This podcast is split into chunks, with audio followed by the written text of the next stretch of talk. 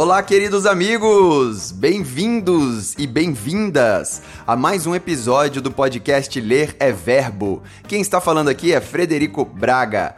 Em 2017, eu estreiei o canal Ler é Verbo no YouTube, cujo objetivo é compartilhar as histórias e as lições contidas nos livros em análises semanais com vocês. A minha missão é inspirar e motivar pessoas a investirem sempre no que é primordial, o conhecimento. E eu estou muito feliz muito feliz porque agora, no mês de dezembro de 2019, chegamos a 7 mil inscritos no canal do YouTube. Olha que legal!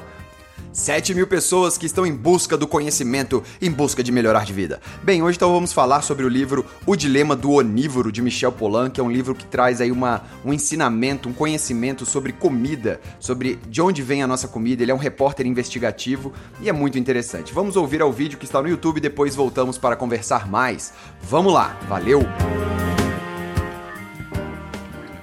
Somos o que comemos ou comemos o que somos? Olá, queridos bibliófilas e queridas bibliófilas, bem-vindos a mais um episódio de Ler é Verbo, seu canal de escrita e leituras. Hoje vamos falar de um livro que nunca vai deixar de ser importante: O Dilema do Onívoro, de Michel Polan. Antes de degustarmos o tema, queria pedir para você se inscrever no canal, assim você não perde nenhuma atualização. E para aprofundar o assunto, convido a escutar o podcast Ler é Verbo, lá com muito mais conteúdo do que aqui. Bem, o livro vai ser sempre atual, pois o dilema do que comer sempre estará em pauta.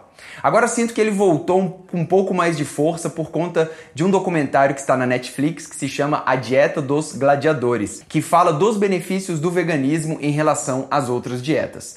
E olha, eu posso falar, pois eu fui vegetariano durante 12 anos da minha vida. 12 anos sem comer nada de carne bovina, suína, ovina ou equina. Só comia peixe. O porquê dessa decisão de voltar a comer carne eu posso falar em outro vídeo, mas agora não é o foco.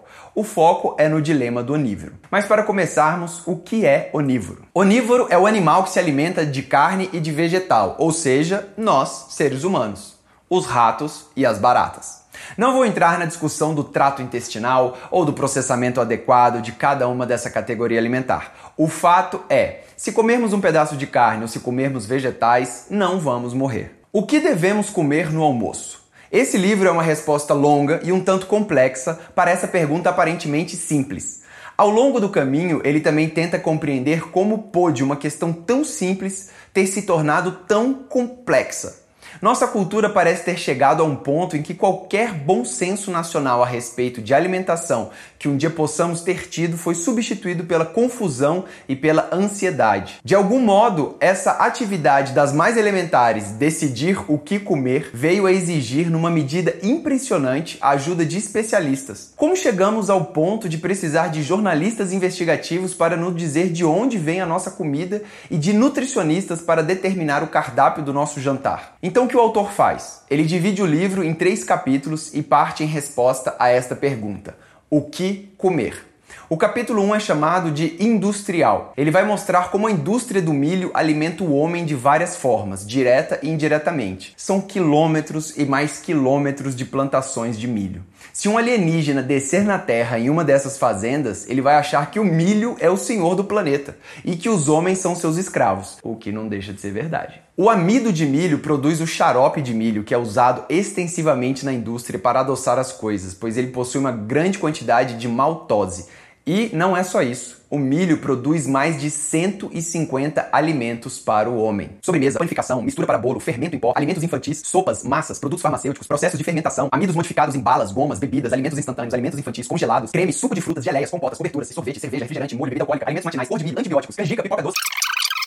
Mas isso não é nada, porque a maior parte da produção do milho é destinada à ração animal. A vaca e a galinha industrial é basicamente composta de milho. Ou seja, nós humanos estamos comendo milho em diversas formas. E você pode imaginar que isso não é bom nem pra gente, nem pro planeta. E ele continua no capítulo descrevendo os horrores dessa indústria. E a palavra é essa mesmo, horrores. Mas muitos argumentam: "Ah, mas se não fosse assim, não seria possível alimentar a maior parte da população do planeta". Mais ou menos. O segundo capítulo ele chama de capim. Ele vai falar do império orgânico, da carne orgânica que se alimenta de capim, da terra e dos animais como organismos vivos, do abatedouro de vidro, onde você pode ver o que acontece, da produção local de ingredientes e da fuga do milho e do mercado. O terceiro e último capítulo ele parte para a floresta. Ele vai falar sobre cogumelos, do que a floresta nos oferece de forma bruta e sobre a caça. Bem, o que ele nos mostra é que existem dois extremos, o da indústria e o da floresta. Um por ser muito manufaturado e o outro por ser muito cru. E ele chega à conclusão de que o caminho orgânico é o melhor. É a forma de cultivo do pequeno produtor, que respeita o que a terra do local oferece, que se preocupa com a qualidade do seu rebanho, que cria relações com a comunidade em que vive. E a grande conclusão do livro, que eu levo para a vida e para todos os meus amigos que assistiram ao documentário da Netflix é: é menos importante o que você come do que a qualidade do alimento que você come.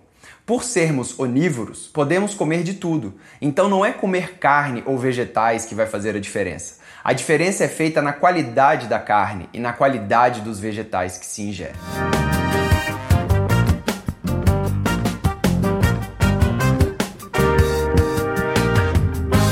Muito bem, pessoal. Então é isso. É... Espero que vocês tenham gostado do vídeo. Vamos falar um pouquinho aqui sobre o Dilema do Onívoro. Esse livro eu li faz um tempo já, só que agora ressurgiu essa discussão por causa do documentário da Netflix, A Dieta dos Gladiadores. É, eu fui vegetariano durante 12 anos da minha vida e por conta desse A Dieta dos Gladiadores, muitos amigos vêm até mim e falam: Caramba, Fred, você viu lá o documentário da Netflix? O que, que você acha? O que, que você acha agora que você voltou a comer carne? Como é que é isso e tal? É, e o documentário fala basicamente dos benefícios né, do veganismo em relação às outras dietas. Cara, esse negócio de o que comer é, tá muito polarizado na nossa sociedade. Parece política, parece religião. Você não pode discutir isso, né? Mas aqui nós vamos discutir, sim. Porque não existe um consenso, e eu acho que nunca vai existir. Não existe algo é, determinado sobre. Uh, o que comer no jantar? E essa é a grande pergunta do livro do Michel Polan. O que comer? É, e ele, ele parte de um princípio muito legal, que todos nós somos onívoros, ou seja, nós podemos comer uma variedade de alimentos que vai desde outros animais até vegetais e plantas. Por mais que você tenha pessoas que, que dizem ah, que o homem não foi feito para comer carne porque o trato intestinal é muito grande, ou pessoas que falam o homem não foi feito para comer vegetais ou plantas porque as plantas têm toxinas para o organismo humano, o homem deve só comer carne. Essa não é a questão. A questão que o Michel Polan parte é que nós, como onívoros, podemos comer ambos alimentos, carne ou vegetais. É, e nós conseguimos processar e cons conseguimos nutrir o nosso corpo com ambos os alimentos. Ponto. Isso é fato. Isso ambos, ambas correntes, várias correntes, devem aceitar isso como um fato. É, partindo desse pressuposto, ele fala: tá, já que somos onívoros, agora eu, como repórter investigativo, vou procurar de onde vem a nossa comida. E esse é o ponto central do livro. É, e eu trouxe isso para vocês naquela frase final: que não importa é, a comida que você está comendo, se é carne ou se é vegetal. Não é esse o ponto da discussão. Porque você pode comer uma carne de um é, criadouro que seja humano, que seja cuide bem dos animais, que tenha é, o açougue de vidro, como eles chamam, que tenha respeito pela, pela natureza, que se envolva com a comunidade. É uma carne que está dentro do ambiente é, da, da, da sociedade. E você também pode ir ao supermercado, por exemplo, e comprar um alface cheia de toxinas, cheia de antibióticos, cheia de é, veneno, né? Então o ponto não é o que comer, é de onde está vindo o alimento que você está comendo. E eu acho que essa tem que ser a grande conscientização das pessoas. As pessoas têm que se conscientizar a vou comer o que a terra local me oferece. Vou fazer vínculos com a comunidade local, os produtores locais, vou motivá-los a produzirem, a tratarem da terra. Então, há 12 anos também que eu vou aqui em Brasília, a gente tem algo que chama SEASA, né, que é um centro de distribuição de alimentos. É, e eu vou a SEASA onde tem esses pequenos produtores, essa agricultura familiar. E eu conheço as pessoas por nome, cara, saca? Tipo assim, tem o Bené, que, e a deusa, que são casados, né? Eles guardam os limões para mim. E eles só tiram os limões, eles não vendem limão. Só que eles tiram para mim, porque eles sabem que eu gosto dos limões da chácara dele. E assim, é super legal. É, os ovos eu compro numa granja que chama Granja Felicidade, que eu conheço o casal que toma conta também. Então você vê que são pessoas que estão gerando é, um interesse pelo local onde você vive. Então, assim, tem época que não tem limão. E aí o Bené fala, cara, tá, não tá na época do limão, Fred. O que, que a gente pode fazer? E aí você vai para outra fruta, né? Então você está aproveitando os recursos que a sua terra oferece. É, e a Granja Felicidade, por exemplo, a, as galinhas são criadas com homeopatia. Olha só que coisa. E aí ela mata algumas galinhas e ela vende algumas galinhas da chácara dela. Então, isso é um consumo consciente. Né? E, e ele, e o Michel Polan mostra esses dois lados, os três lados, na verdade, no livro. O lado industrial que, cara, realmente é um lado feio, cara. Então, as pessoas falam assim: ah, pare de comer carne por causa do sofrimento dos animais e mostram aquelas imagens daquelas indústrias alimentícias de animal. E realmente, cara, é feio, sabe? É, dá vontade de parar de comer carne porque é sacanagem. É sacanagem o que os seres humanos estão fazendo com os animais, cara. É muito sofrimento, é muita dor e não, é legal, né? E, e, e é sujo e pode gerar uma série de doenças e usam antibióticos. Sim, é verdade. Mas esse não é o motivo para você parar de comer carne. Né? É, o motivo para você parar de comer carne seria se fosse só assim, a indústria fosse só essa. Ele mostra o outro extremo, que é o extremo da floresta. É tipo assim, cara, você tem uma faca e você tem que arranjar o seu almoço, saca? Então você sai em busca de cogumelo, em busca de frutas silvestres, em busca de caça, uma caça é, animal. Mas como é que faz isso na cidade? Possível fazer isso, né? É, e o meio termo é o que ele chama de capim, que são essas fazendas, essas chácaras onde elas estão inseridas no meio que elas vivem. E você busca esses laços com a sua própria comunidade. É, e eu, eu acho que esse é o caminho mais legal. E assim, aí é claro, se você quer comer carne e faz bem para você não comer carne, massa, cara. Siga o seu sonho e seja feliz de não comer carne, saca? Se outra pessoa não quer comer arroz porque acha que o arroz faz mal, e às vezes realmente faz, beleza, cara, não come arroz, sabe? Sabe, come mandioca. A outra pessoa não quer comer é, vegetais e quer comer só carne. Beleza, cara. Então vai lá, cara, come só carne, não tem problema.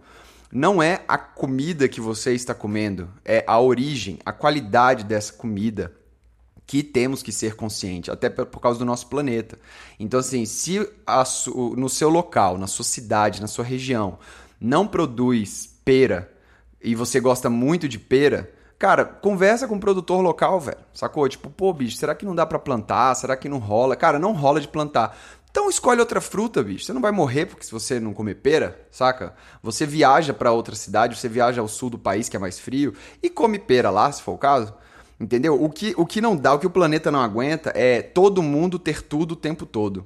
Mas você ter o que a Terra te oferece é massa. Eu lembro que uma vez eu estava viajando é, por Paris, desculpa, pela França, aluguei um carro e no interior da França a gente estava passando ali por uma, umas plantações é, da, de umas é, de árvores frutíferas, só que da região, né? Que a gente não vê muito aqui, mas são é, pêssegos, ameixas, umas ameixas bem diferentes, cereja. Eu parei e comprei de um produtor local lá uma caixa que vinha tipo um pupurri de várias frutas ali e uma delícia, sacou? Eu cheguei ao hotel, coloquei no, no, no em cima ali da mesa e fiquei comendo a semana toda aquelas frutas. E são frutas locais, produzidas ali, a pessoa não falava nem inglês. Eu tipo, comuniquei com o Gé. Você mostra o dinheiro, você já está se comunicando, né? É, e assim, é muito legal isso então. Então, se você está naquela região, coma as frutas da região, aproveite para explorar isso, sabe? E, e a questão do, do. Agora, minha questão particular de por que, que eu voltei a comer carne depois de tantos anos, né? Foram 12 anos sem comer carne é, foi muito por conta da, desse livro, Dilema do Onívoro. Uh, e foi muito por, eu, eu tinha parado muito de comer carne por conta do sofrimento dos animais, que eu realmente acho bizarro que a gente faz. Eu acho uma escravidão, uma escravidão animal que a gente faz ali. É, só que conversando com o pessoal lá da Chácara Felicidade, vendo o que, que eles fazem, vendo o carinho que eles têm pelos animais deles, sabe? É, e outra, né? É, não é uma pessoa que para de comer carne que vai fazer a grande diferença no mundo da carne. Tipo assim, ah, agora ninguém mais vai comer carne. As pessoas vão continuar comendo carne. O que eu quero dizer é, enquanto, tipo, se não tiver um cataclisma mundial, uma parada assim, caraca, acabou o mundo, a, bicho, a galera gosta de conforto. Então, quem está acostumado a comer carne, quem gosta de carne, vai continuar comendo carne. Então, assim, esse movimento vegano, eu acho que ele tinha que ser outro caminho, que é o caminho que eu estou falando aqui.